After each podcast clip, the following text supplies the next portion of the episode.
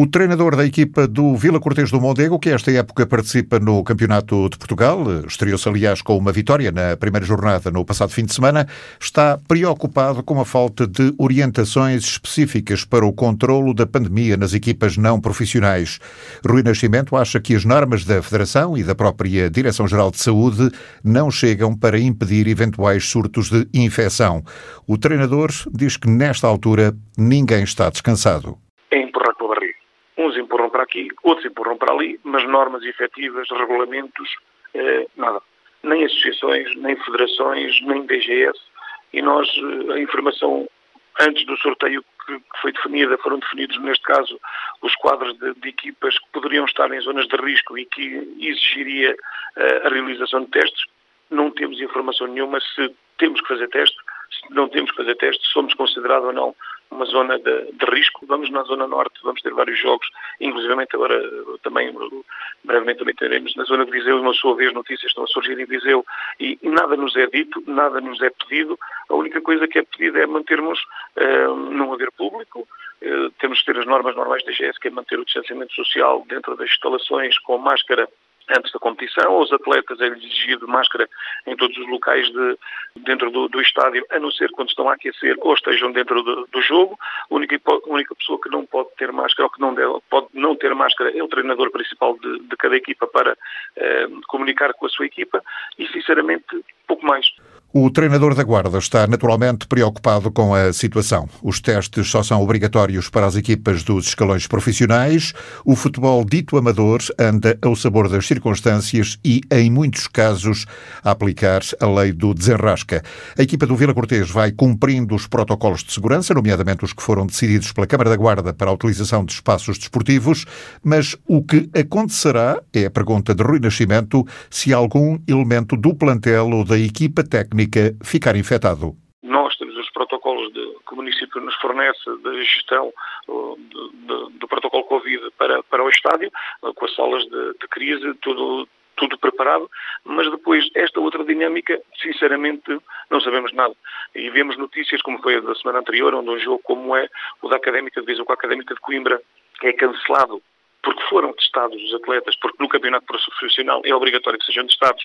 Naturalmente surgiram casos positivos, mas nesse fim de semana começou o campeonato distrital, que de certeza havia contaminados e isso levou a que outros contaminados agora surgissem noutras áreas eh, em Viseu e como em Viseu em outras localidades. Mas, sinceramente, normas, regras, obriguem, não obriguem, ou pelo menos facultem. Nós não sabemos se porventura tivermos uma crise de, de, de Covid, que procedimento é que devemos eh, ter e tomar.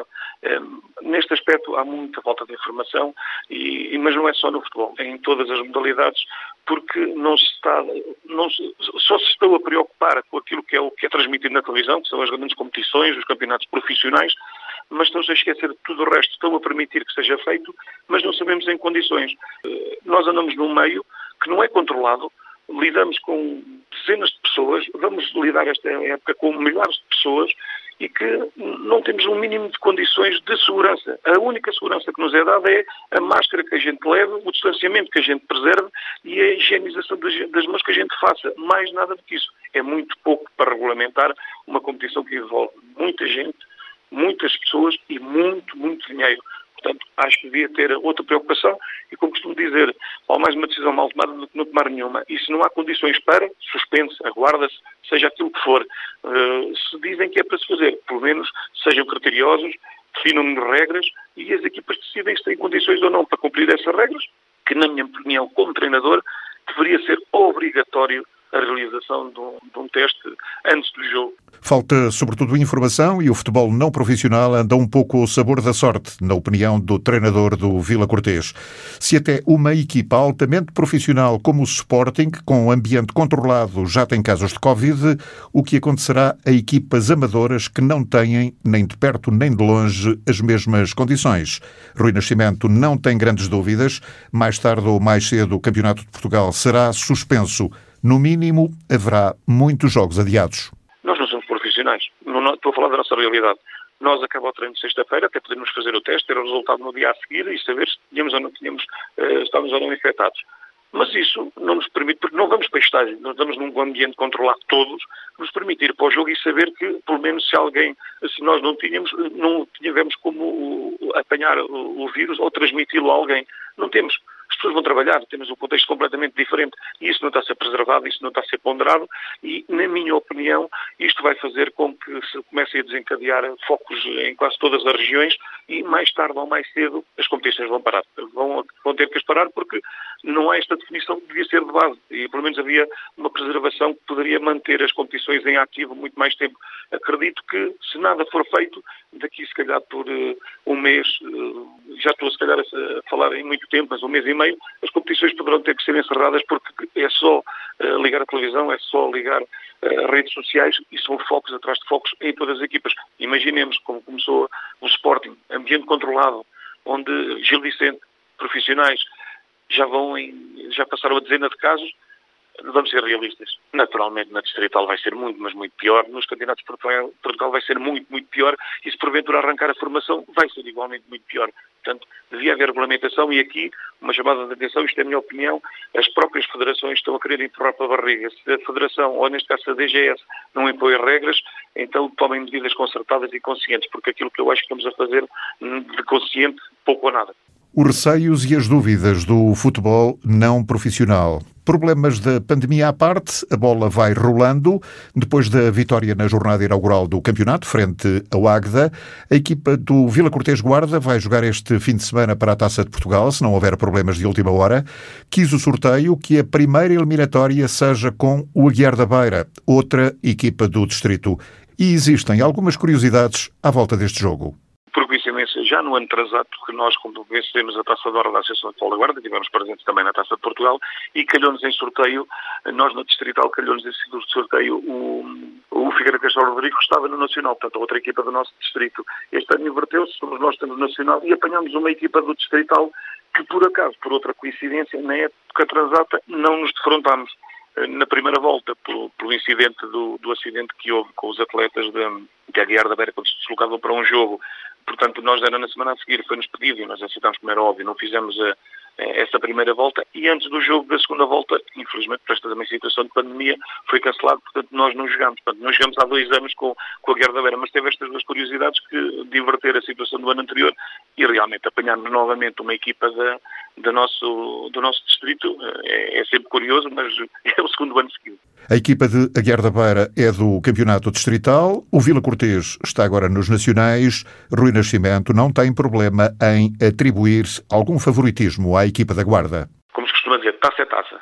Mas hum, é óbvio que sabemos que temos que assumir também as nossas responsabilidades. Eh, se estamos num patamar, eh, neste caso competitivo superior, temos outras obrigações que não a guiar. Agora temos de estar preparados para isso. A Guiar da Beira tem sido uma equipa que, eh, mesmo até na Taça de Portugal, tem sido sempre muito competente. Eu, se não me engano, houve um ano que eles foram eliminados já para na terceira, quarta eliminatória, e se não me engano, por uma equipa da primeira divisão em casa. Já não me recordo se não foi o Marítimo, agora estou, estou aqui um bocado perdido. É uma equipa que tem história na, nessa competição e tem feito sempre boas campanhas.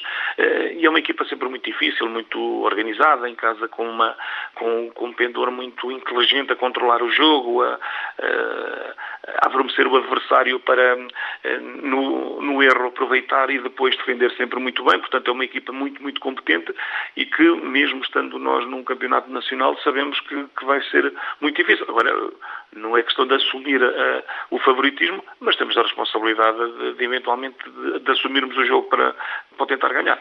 Na Taça de Portugal, como sempre, o principal objetivo das equipas mais pequenas é passarem as duas primeiras eliminatórias para depois, quem sabe, o sorteio trazer a sorte grande. É, exatamente, sim. Aliás, um dos objetivos uh, que foi apresentado na, quando nós fizemos a apresentação logo de, ao plantel de, das nossas ideias, quer técnicas, quer táticas, quer mesmo de objetivos, foi um deles, eh, além da manutenção no Campeonato do, de Portugal, a passagem eh, da primeira eliminatória. Eh, a vantagem, entre aspas, desta situação é que, pelo menos na segunda eliminatória, vai haver uma equipa da guarda. Eh, nem que alguma coisa, esperemos que não, eh, corra menos bem à meda, pelo menos nós, ou a Guiar, teremos na, na, na, segunda, na segunda eliminatória. E, naturalmente, a ideia seria mesmo esta, até porque quando foi na passagem pelo Sabugal também tivemos esta situação e ao passar essa eliminatória acabámos depois por apanhar, não foi um dos grandes, mas apanhámos na altura uma boa equipa, que era o Feirense, que estava na, na, segunda, na segunda liga e que fez uma retoma financeira muito grande para, para o clube e uma importância muito grande para os jogadores. Este ano sabemos que, que, possivelmente não será igual, porque se não alterarem eh, este cenário do público, eh, quase jogar fora casa é praticamente igual. Esperemos que isto altere, eh, até pelas condições, por exemplo, que nós aqui temos. Se tivéssemos 300, 400 pessoas no estádio, teriam em, em segurança e dariam outras condições também ao clube de investimento. Mas a ideia seria essa, tentarmos passar esta eliminatória e esperar que o, o sorteio voltasse a ser simpático. Não, não, quero dizer que seja sido simpático, mas que fosse simpático numa segunda fase, para ver se depois, em sorte, nos calharia uma equipa da primeira divisão, que aí seria a cereja em cima do bolo, mas pronto, vamos nos focar primeiro neste jogo, que é muito difícil, eh, porque temos de ter consciência que o Guerra da Beira é sempre dos principais candidatos ao título na nossa, na nossa Associação de Futebol da Guarda, portanto tem sempre equipas muito fortes, e é nesse aspecto que nós vamos tentar ultrapassar este, e depois tudo o que vier por acréscimo será sempre bastante bom, principalmente até a nível financeiro, porque a passagem desta, destas provas trazem um encaixe financeiro muito, muito bom, que neste caso para um clube com um orçamento como o nosso é fulcral. A ver, vamos se este ano alguma das equipas do distrito consegue a sorte grande na taça, ou seja, defrontar um dos grandes do futebol nacional. Para isso é necessário, pelo menos, ultrapassar as duas primeiras eliminatórias. Este fim de semana, na primeira ronda da competição, o Vila Cortês joga em Aguiar da Beira e o Sporting da Meda vai a Gondomar.